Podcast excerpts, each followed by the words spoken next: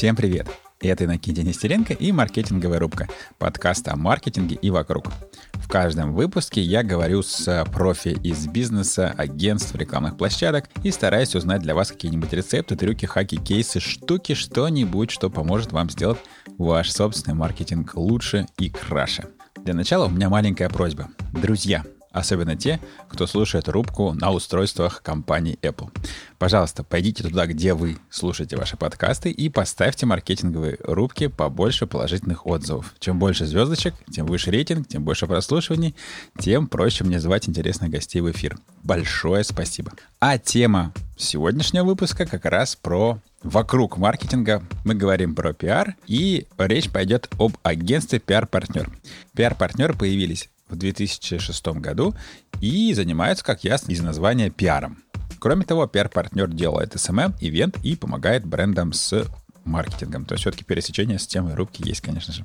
Среди клиентов Avast, VMware, Kia Sierra, Lenovo, Motorola, Mars и куча других брендов. Я выбрал айтишные просто потому, что я их лучше знаю. Инна Анисимова основательница агентства пиар-партнер, известный консультант в сфере пиара. Она окончила Global Executive MBA и написала волшебную книжку пиара высокого полета про продвижение первых лиц. Когда-то мне она очень помогла, и вы услышите по ходу выпуска, что я фанбойствую на эту тему. Также Инна пиар-персона года а, в области развития пиара по версии Рупор и обладательница десятка других отраслевых титулов. Мы говорим о том, что работает сегодня в пиаре и нет, о том, что маркетологи не понимают про пиар, про книги как инструмент личного пиара и о многом другом. Встречайте Инна Анисимова.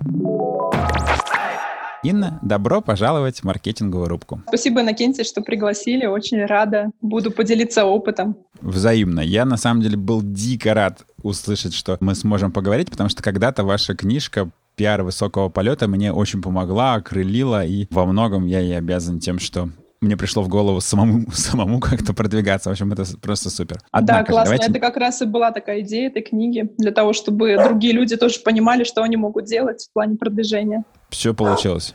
Прошу прощения, такие сельские звуки, лай. Давайте все-таки побольше о вас. Расскажите чуть-чуть о пиар-партнере и, может быть, чтобы люди лучше поняли, чем вы занимаетесь, какой-то любимый показательный кейс с последних лет. Сейчас пиар-партнер — это агентство, коммуникационное агентство, состоит из 35 специалистов.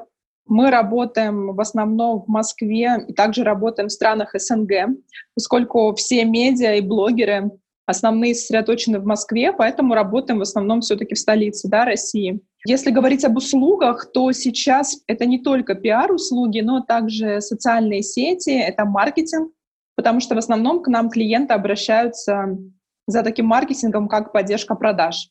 То есть люди хотят продавать больше, для этого они понимают, что им нужно получить высший уровень узнаваемости, и для этого они идут в коммуникационное агентство. Если говорить о самом показательном кейсе, то, наверное, это спор с моими коллегами, другими, кто работает на рынке. Пять лет назад мы открыли социальные сети как направление, то есть social media management. И многие мои коллеги говорили, зачем ты этим занимаешься, ведь это же не пиар. Если говорить о том, что такое пиар сейчас, то сейчас у нас оборот 180 миллионов рублей, и из них 40% занимают социальные сети. То есть если бы пять лет назад я послушала своих коллег по рынку, ну, по сути, конкурентов вообще никогда не надо слушать, то тогда сегодня было бы меньше немножко денег, примерно так на 40%. Это самый показательный кейс. Я считаю, что сейчас пиар — это уже не совсем пиар, да, это и маркетинг, это и социальные сети, это и консалтинг. Окей, тут как раз у меня был вопрос, что изменилось в пиаре за последнее время, но вы очень удачно на него уже ответили.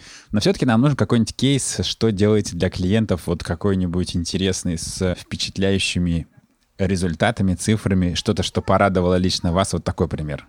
Сможете рассказать? Ну да, конечно, но у наших клиентов у всех разные цели. Есть клиенты, которые, например, хотят э, делать э, продажи, и они приходят в агентство для того, чтобы получить обзоры у блогеров. Например, прямо сейчас мы делаем со 100 блогерами обзоры для компании PixArt. Это приложение, которое позволяет обрабатывать фотографии и видео в Инстаграме. И это приложение, сейчас у него больше двух миллионов пользователей.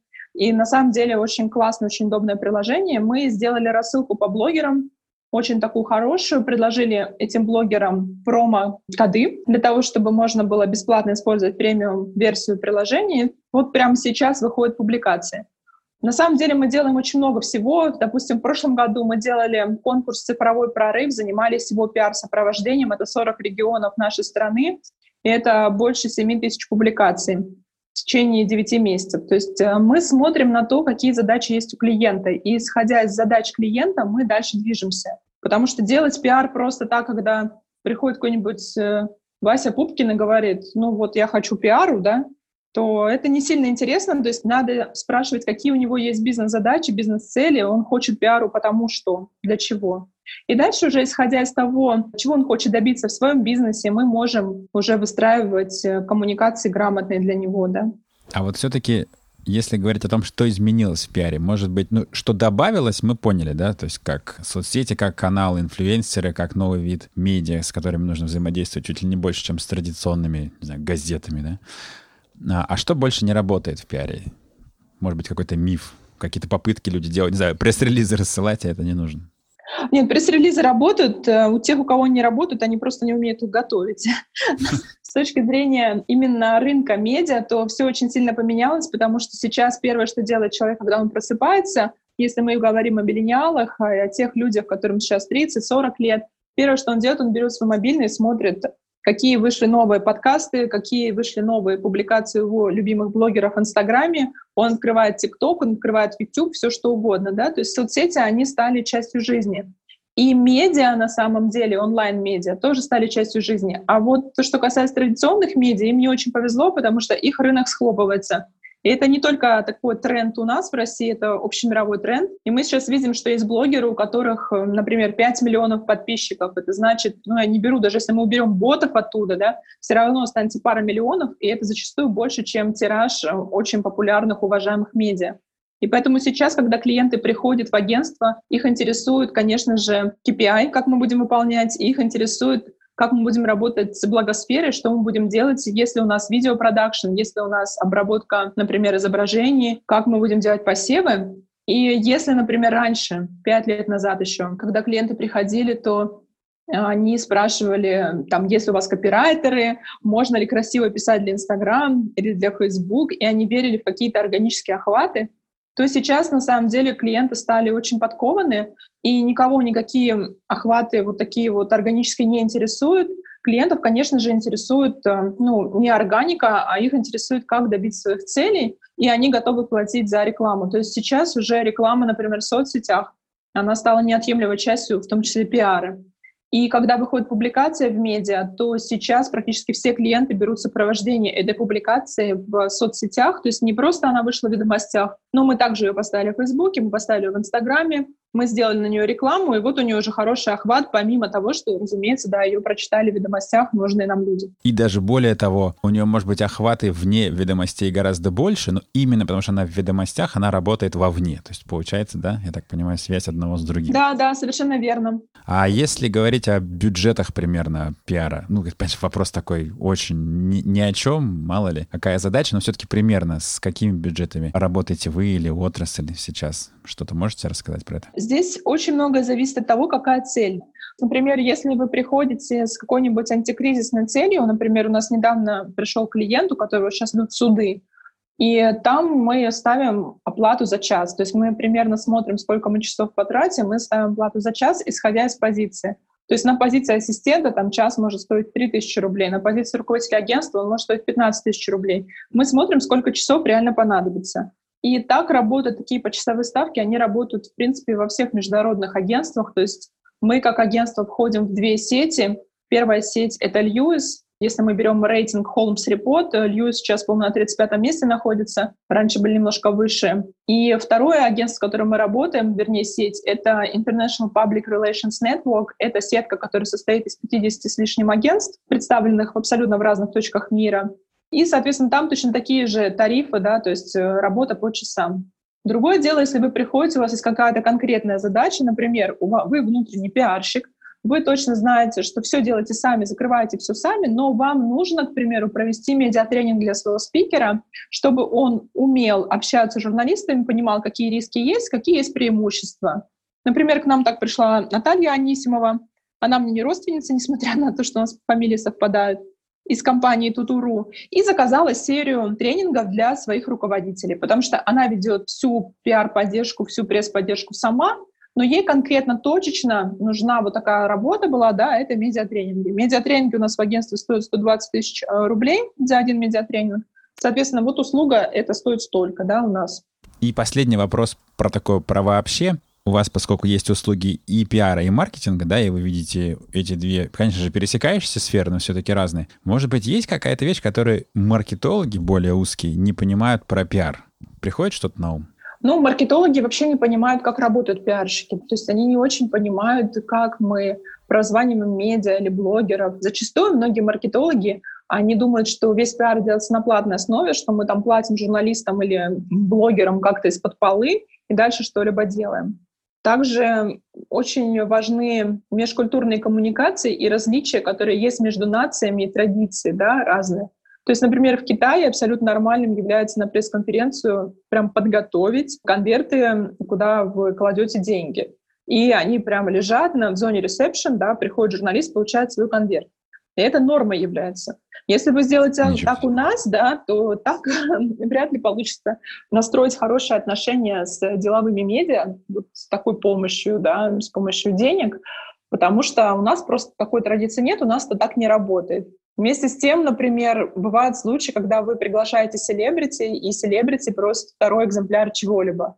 Мы все время делали мероприятия, где одним из спонсоров выступал Intel, и просто пришли к нам селебрити, не буду сейчас называть имена, но они попросили, чтобы им дали не один э, ноутбук, а два ноутбука. Такое тоже может быть. И иногда к этому заказчики не готовы, потому что ну, у них есть какое-то четкое очень такое представление, да, что мы делаем так.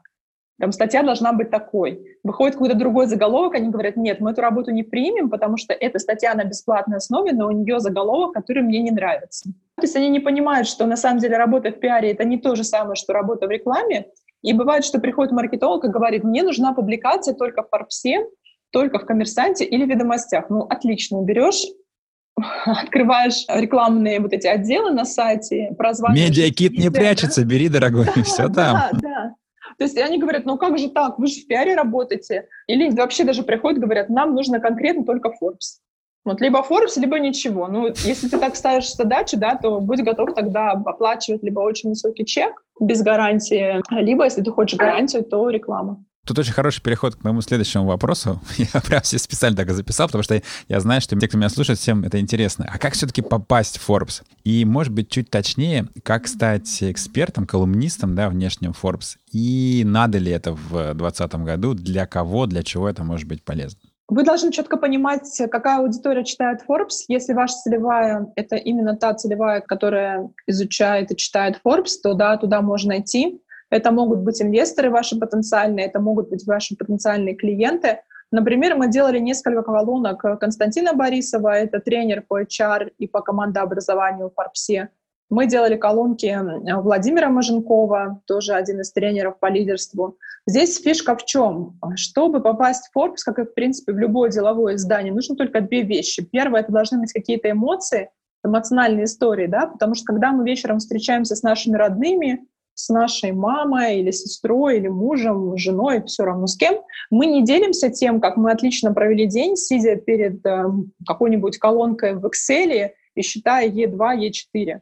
Мы рассказываем какие-то истории, эмоциональные истории, которые наполнены деталями. Соответственно, это первое, что ждут от нас медиа. Эмоции и истории. Второе, чего они ждут, они ждут мяса. Мясо — это цифры и факты. То есть если вы готовы раскрывать, какой у вас оборот у компании, какой уровень прибыльности, как этот уровень прибыльности коррелирует со средним по рынку. Ну, то есть, например, в консалтинге средний уровень прибыльности, согласно исследованию McKinsey, это 38%.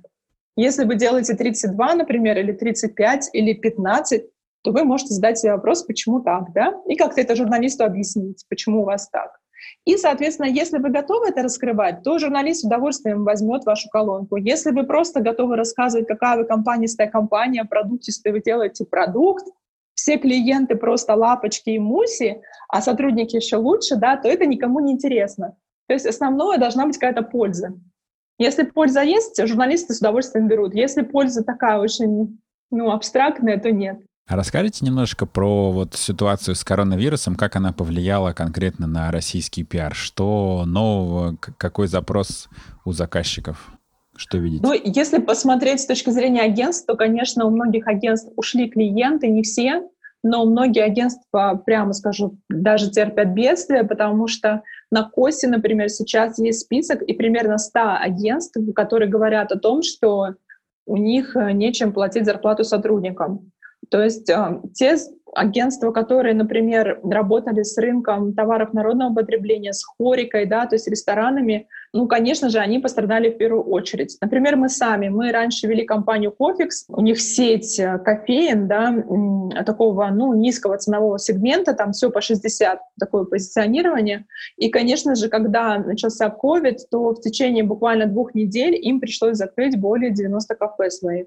Понятно, что продвигать кафе, когда это кафе реально не работает, когда на вынос работает только 7 кафе из а, более чем 90 существующих, да, то это не совсем эффективно, то есть их можно понять. То же самое касается, конечно же, падения валюты нашей национальной, потому что когда у нас нефть э, стала совсем дешево продаваться, и евро резко вырос, то часть клиентов, у которых цены привязаны к евро, они тоже поняли, что, например, раньше у них чайник стоил 12 тысяч рублей, а теперь он стал стоить 19. И та целевая аудитория, которая могла купить этот чайник, резко сократилась. Соответственно, они не могут себе позволить работу с агентствами, потому что для них это стало слишком дорого. Они сокращают свои офисы, то есть они просто сокращают людей внутри офисов и, конечно же, убирают агентство. Но если говорить о тех клиентах, которые испытывают позитивные изменения, допустим, мы работаем с сервисом доставки Save Time, то, конечно же, у них эм, в основном э, получилось такое перераспределение бюджетов в онлайн, то есть они сократили печатку, пошли больше в онлайн, в SMM, очень много такой работы стало, digital работы, всякие вебинары. И есть клиенты, которые с офлайн даже мероприятий переключились на онлайн мероприятия. Допустим, мы делали в апреле мероприятие для компании Estima Керамика, на 1300 человек. Это мероприятие изначально планировалось в офлайн, но мы делали его в онлайн, и получилась такая очень хорошая конференция с вопросами, ответами. На пике у нас участвовало более чем 690 человек одновременно, да, находились в онлайн. Это ну, самый пик. Поскольку конференция шла, по сути, весь день, то есть началась в 10, закончилась в 4, там в разное время были разные доклады, и люди могли подсоединяться. Вот, ну, тоже достаточно эффективно все прошло. Но, с другой стороны, вы сами понимаете, что когда мы, допустим, делаем мероприятие на 1300 человек в офлайне, сколько оно реально стоит и сколько зарабатывает агентство. И когда мы делаем такое же мероприятие онлайн, понятно, что, во-первых, клиент, он не так может сильно впечатлить свою целевую аудиторию. То есть есть, конечно, глубина контакта, но она не такая уж и хорошая, и нет такого эмоционального влечения, потому что сейчас все обучают, все пошли онлайн. Да, вот это был мой следующий вопрос, потому что я тоже организую мероприятия для финансовой сферы. Я вот вижу очень большую усталость народа от любого онлайна. С трудом собираются люди, хотя у нас больше такие профессиональные тусовки на HR-бренд в IT, но тем не менее, да, Угу, понимаю. Ну да, вот мы тоже, когда первый марафон проводили, мы стали делать в апреле марафоны по продвижению. Первый марафон проводили, у нас а, было порядка 150 участников, 135 было платных участников, и потом еще несколько человек купили запись этого марафона. Сейчас мы уже сделали три потока этого марафона, сейчас запускаем четвертый, это продажи в Инстаграм, и мы видим, что да, усталость определенная есть. То есть даже подключение к прямым эфирам, их стало намного меньше. Сейчас, например, когда я захожу в Инстаграм, я вижу, что параллельно идет 20, 40, 50 прямых эфиров, да, в зависимости от моей ленты, насколько там я активно сижу. Вот. И при этом даже недавно мы смеялись с Романом Масленниковым, который тоже работает в пиаре. Я зашла пол второго ночи в Инстаграм, увидела, что он ведет прямой эфир пол второго ночи. Я вам пишу, слушай, ну какой эфир пол второго ночи? Он говорит, ты понимаешь, это хоть какой-то шанс выделиться, да? Потому что постоянно лента забита. То есть ты в 9 утра ну, просыпаешься, у тебя уже в 9 утра идет куча параллельно прямых эфиров. Ты просто не можешь пробиться, потому что все люди сидят онлайн и, да, общаются сейчас так. Такой вот новый формат продвижения. Да, но однако мне кажется, что из этого многоголосия прорвутся какие-то новые имена, какие-то новые блогеры, ведущие, я не знаю, какие-то любительские утренние шоу, которые станут новыми Джо Роганами и порвут традиционные утренние шоу. Да, кстати, я согласна с этим. Это очень и интересно я... все. Некоторые, кстати, вот клиенты, они знаете, что спрашивали? Они спрашивали, а как быть тем, что есть эм, ну, такая вот э, ну, как бы очень много бесплатного всего, да, и есть такая необходимость, вот, нужно ли просто пересидеть это время, не высовываться, да, а потом, а, ну, каким-то образом выйти на своих клиентов заново. Но здесь фишка в том, что если ты весь март, весь апрель, весь май и весь июнь промолчал, это, по сути, треть года. То есть четыре месяца молчания — это треть года ты со своими клиентами не общался.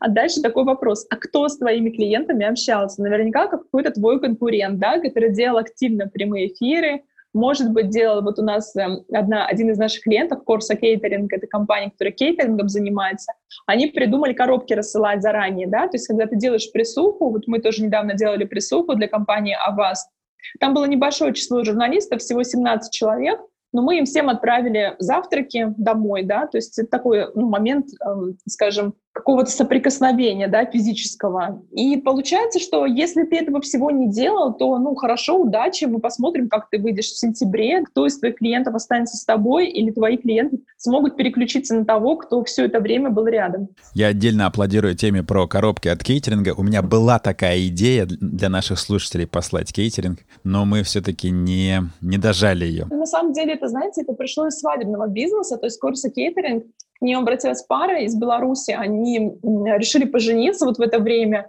и стали запрашивать, поскольку у них друзья живут в Москве, приехать к ним не могут, они стали думать, как же вот э, друзей из других регионов пригласить, и придумали вот эти коробки. А мы просто уже это перенесли на общение с журналистами, на такие, ну, мы часто, на самом деле, журналистам дарим разные подарки. На дни рождения, на Новый год, да, поэтому это просто такой способ сейчас, ну, как-то стать немножко ближе. Расскажите немножко о том, как устроено собственное ваше продвижение, то есть как устроен пиар пиар или маркетинг пиар в пиар-партнере. Да, пиар пиар. Ну, смотрите, у нас что есть? У нас есть Инстаграм, который я веду. У нас есть Инстаграм-агентство, есть мой личный Инстаграм. Оттуда и оттуда приходят клиенты. Дальше есть Facebook, также мой личный, и агентство. Оттуда тоже приходят клиенты. То есть первое — это соцсети. Второе, что мы делаем, мы делаем э, комментарии и интервью через медиа. Причем в основном мы делаем как раз э, в тех медиа, которые читают либо наши клиенты, либо наши конкуренты, потому что нам тоже очень важно, чтобы конкуренты знали о нашей специализации, чтобы они знали, что мы работаем с банковской сферой, с IT, потому что если наши конкуренты знают, и они сами не могут закрыть проект какой-то, они могут нам что-то передать. Поэтому мы работаем с, и со специализированными медиа, и с деловыми медиа работаем. То есть это комментарии в основном, да, и интервью, как я уже сказала. Потом мы делаем коллаборации. Ну, например, сегодня я с вами разговариваю, у вас очень интересный подкаст. Э, мы также делаем такие же прямые эфиры с другими маркетологами, с другими пиарщиками, только в инстаграмах ведем. И, конечно, наши марафоны, потому что у нас очень низкая стоимость участия в наших марафонах. Она начинается примерно с 2000 рублей. И, соответственно, туда приходят различные маркетологи, пиарщики, очень много ребят из регионов приходят. И таким образом они о нас узнают. То есть в среднем у нас на потоке где-то 100 человек участвуют, и каждый раз кто-то появляется новый, кто к нам потом приходит э, и хочет стать нашим клиентом. Плюс мы переводим, я говорила да, до этого, что мы в двух сетях состоим, это Lewis и IPRN, и это, поскольку международные сети, то мы получаем очень много всякой информации полезной из-за рубежа относительно того, как там адаптируется мир под коронавирус, как сейчас пичи лучше всего эффективнее делать и так далее. И мы часть этих материалов переводим и, соответственно, также делаем лиды-магниты для того, чтобы этой информацией полезно делиться. А плюс в хорошие времена мы делали кисориумы. Кисориумы — это встречи где-то на 30-50 человек, куда приходят в основном маркетологи, и мы разбираем те кейсы, которые вот-вот произошли, свежие кейсы, не те, которые на конференциях одни и те же, да, по 25 раз там повторяют, а именно свежие кейсы, и делаем такие кисориумы раз в месяц. Я уже говорил, что мне в свое время очень помогла книга про пиар высокого полета. Она замечательная. Соответственно, у меня два вопроса про книги тут. Вернее, их три, но сейчас задам я два. Во-первых, собираетесь ли писать еще книгу? И, и во-вторых, насколько каждому топ-менеджеру, каждому независимому консультанту или э, капитану агентства нужна своя книга? Что скажете о книгах как инструменте вот сейчас, тоже в 2020 году? Мне нравится, как Оскар Хартман сделал книгу «Делай просто, просто делай». Он ее издавал сам, и я там примерно представляю, сколько денег он инвестировал в это, но он сдал сразу большим тиражом, то есть у него первый тираж был 50 тысяч экземпляров. Это очень много для книги, Точно. но он через свой YouTube-канал и Instagram очень быстро, на самом деле, их продал. За полгода у него ну, разошлись эти 50 тысяч экземпляров. При том, что вы можете сами в типографию в любую обратиться и посчитать, да, сколько стоит издание книги, ну, подобной э, Оскару Хартману, то есть там где-то 250 страниц в книжке, твердая обложка, и он сделал такую вырезку на первой странице на обложке — то есть такая, ну, как дырка, да, такая получается, и туда прикрепил простой карандаш. Вот, на самом деле на книгах можно заработать примерно там 10-15 э, миллионов рублей на издание одной книги, если вы издаете сами, если у вас тираж вот хороший, да. У Оскара Хартмана была еще фишка реализована, такая определенная, очень классная. Это когда вы смотрите видео и можете кликнуть по видео и сразу перейти в магазин и купить. Это сделано практически во всех телемагазинах, например, там в Европе, в США. Это очень удобная фишка, но у нас в России мало кто ее использует из маркетологов. И если да, если делать тиражом 50 тысяч, то это хороший, может быть, бизнес. Если брать с точки зрения именно пиара и узнаваемости, книга не дает ничего. Потому что, например, моя книга «Пиар высокого полета», которую я писала вместе с Татьяной Гуляевой, сейчас у нее фамилия Патрацкая, она вышла небольшим тиражом. У нас был первый тираж 3000 экземпляров, и второй мы делали допечатку, по-моему, тоже 3000 экземпляров. То есть всего там у него был тираж или первый был 5, и потом 3. Ну, в общем, где-то со, такой совокупный, я думаю, 8 тысяч экземпляров это был общий тираж. И, конечно же, то, что платит издательство, это не очень интересные суммы. То есть нам издательство заплатило порядка 150 тысяч рублей, поделенные на два, да, у каждого там 75 тысяч, это не очень интересно. То есть столько времени, сколько вы тратите на... Не, я, я даже не ожидаю никаких гонораров. Да, но если вы узнаваемость, то есть узнаваемость, ну, книжку да. хорошо там вот клиентам своим разослать. Например, мне очень понравился проект, который меня пригласил э, Сбербанк. Это проект называется «Да, среда». Они издавали книгу «Бизнес-лайфхаки», и они очень прикольно сделали, потому что они меня просто пригласили сделать пару вебинаров. Я прям реально для них записала пару вебинаров. Потом они сами взяли мои вебинары, расшифровали их и вставили в книгу. И у меня получилось там, что я сдала где-то порядка трех или пяти глав в книге вот «Бизнес-лайфхаки», где там также и куча других предпринимателей являются авторами например, там предприниматели из Вилгуд и другие. И эм, при этом я не затратила ну, ничего, да. И вот эта книга «Бизнес-лайфхаки», она разошлась тиражом 10 тысяч экземпляров, она гораздо больше мне дала, потому что там в основном читали ее такие же предприниматели, которые хотят быстрее продвигаться, потому что книгу «Пиар высокого полета» в основном читали маркетологи и пиарщики. И когда они ее читали, она все-таки была рассчитана в то время на новичков, соответственно, это были люди, которые стали профессионалами примерно через 10 лет. То есть это очень такие долгосрочные вложения. Поэтому я бы не сказала, что прям надо всем издавать книги. Сейчас книгу гораздо проще сдать, потому что когда я эту книгу делала вместе с Таней Гуляевой, мы реально собирались, писали вместе.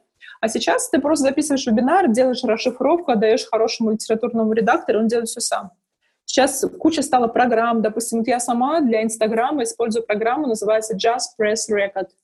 То есть просто нажми запись. И э, эта программа отлично все записывает. Я могу прямо просто гулять с детьми, за, за, за эту, в этой программе что-то записать, потом нажать расшифровку, она все расшифрует, и дальше этот текст уже можно использовать для Инстаграма. Поддерживаю. История с расшифровками с голоса, она набирает обороты в производстве контента, когда у тебя есть какой-то эксперт, которому некогда, который сам не умеет, писать не хочет, писать вечная проблема сбора контента у всех, кто в SMM, в а, контентном маркетинге занят, это всегда так. Но сейчас взял интервью, расшифровал, обработал, и вот человек у тебя как Цицерон говорит, все прекрасно. А раз уж мы заговорили о любимых программах, э, Just Press Record обязательно поставим в описании к подкасту на сайте kines.com.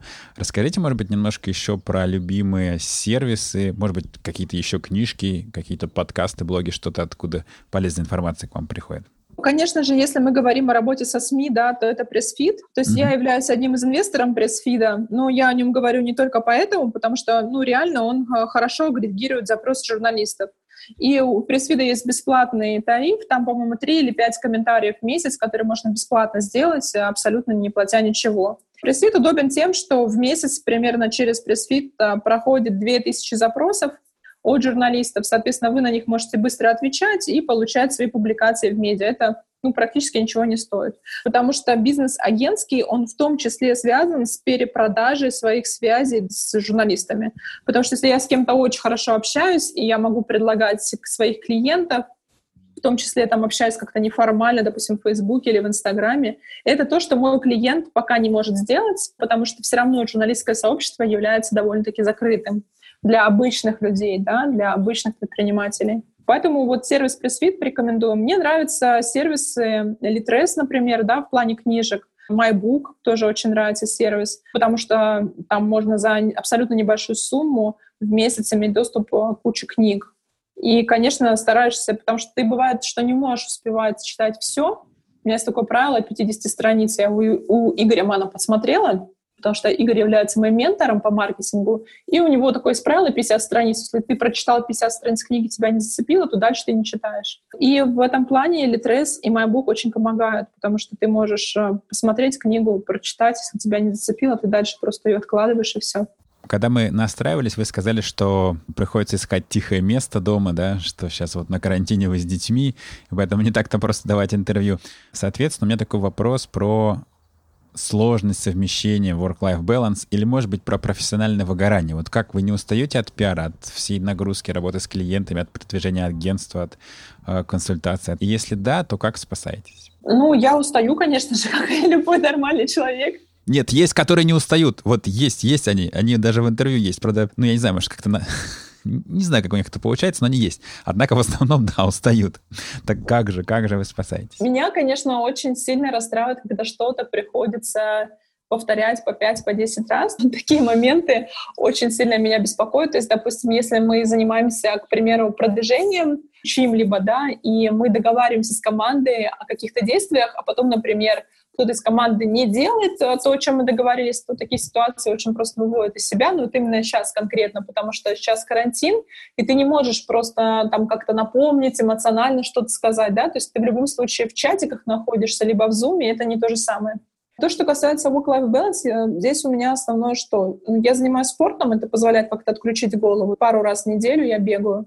Плюс э, дети, когда ты занимаешься с ними, то, получается, ты находишься в моменте. То есть сейчас у меня средний сын, ему скоро 5 лет, и мы стали проходить с ним азбуку. То есть буквы, да, А, Б, В и так далее. Мы их разучиваем, соответственно, когда мы их разучиваем, понятно, что я не могу заниматься в этот момент там, пиаром или общением с клиентами, или там в зуме сидеть. То есть это такая деятельность, которая требует включения. И мне кажется, что любая деятельность, которая требует включения физического, да, она подразумевает переключение на что-то и какой-то отдых, потому что когда я бегу с тренером, понятно, мой тренер ничего не знает о пиаре и маркетинге. О чем я могу с ней говорить? Я могу говорить там с ней о теле, например, да, там, что я там чувствую, что у меня болит, э, к примеру, там шея или спина. Я могу с ней говорить о погоде, о будочках, о парке, да, но я явно не могу с ней говорить о пиаре. И это большой плюс. Последний вопрос у меня был по поводу того, как э, сегодня попасть в пиар, да, откуда начинать, с кем работать, какой лучший способ? Самое простое, мне кажется, если вы окончили вуз по специальности пиар, а может быть и не по специальности пиар, это пойти в агентство. Потому что все агентства берут студентов либо выпускников на бесплатные стажировки, которые длятся обычно от двух до четырех недель. И дальше вы можете посмотреть, что такое реальная жизнь в пиаре, потому что на самом деле у многих, особенно тех, кто скажем так, читал Пелевина, да, у них такое впечатление, что в пиаре там будет супер какой-то креатив, будут вечеринки, и многие, кто смотрит... Вещества, ну, вещества обязательно. Да, дадут. да. И многие, кто смотрит телевизор, вот все сериалы, да, а там Мэдмен какой-нибудь, да, то есть э, есть люди, которые прям специально спрашивают, у меня в Инстаграме иногда спрашивают, что и на что советуете посмотреть? Вот я смотрел Mad Men, насколько это реально, вот все вот так, там, да, что вот люди там хлещут виски на работе. Это все, конечно, очень прикольно, но на самом деле мне кажется, что пиар — это такая работа для скучных и дисциплинированных людей, потому что, да, у нас есть креатив, у нас есть, конечно, там доля определенная. То есть, когда мы делаем какие-то креативные рассылки по блогерам, мы можем придумать э, какую-то интересную упаковку, можем придумать интересную подачу там, к первому июня. Например, мы вот к первому июня делали такую рассылку, если говорить о детях, э, таких песочников, где было написано песочники и боди, да, детские. И там было написано «Для интервью обратитесь в мое агентство» и логотип пиар-партнер. То есть очень многие клиенты прям фотографировали своих детишек, надевали на них, вот, потому что такой ребенок селебрити. Одевали детей в эти песочники, делали фотки и присылали нам.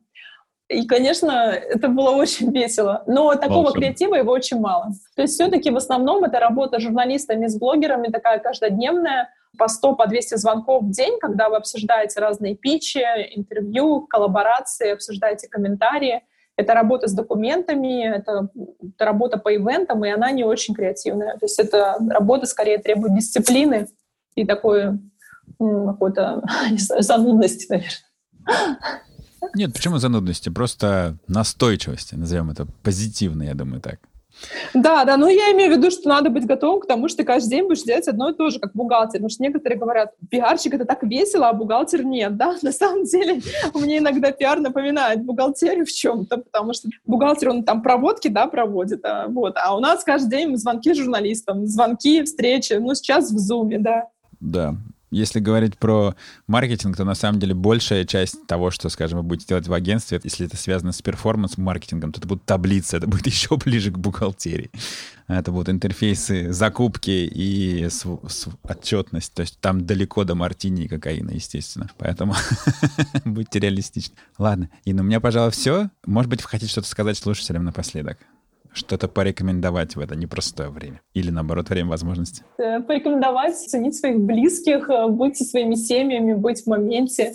И, конечно, поддерживать свою команду, потому что сейчас очень многие чувствуют себя не в своей тарелке из-за того, что они заперты дома, не могут никуда выходить. И, конечно, надеюсь, что это скоро все закончится, и мы наконец-то сможем просто спокойно погулять, не по расписанию, а тогда, когда нам хочется, и побыть с нашими родными, с нашими близкими.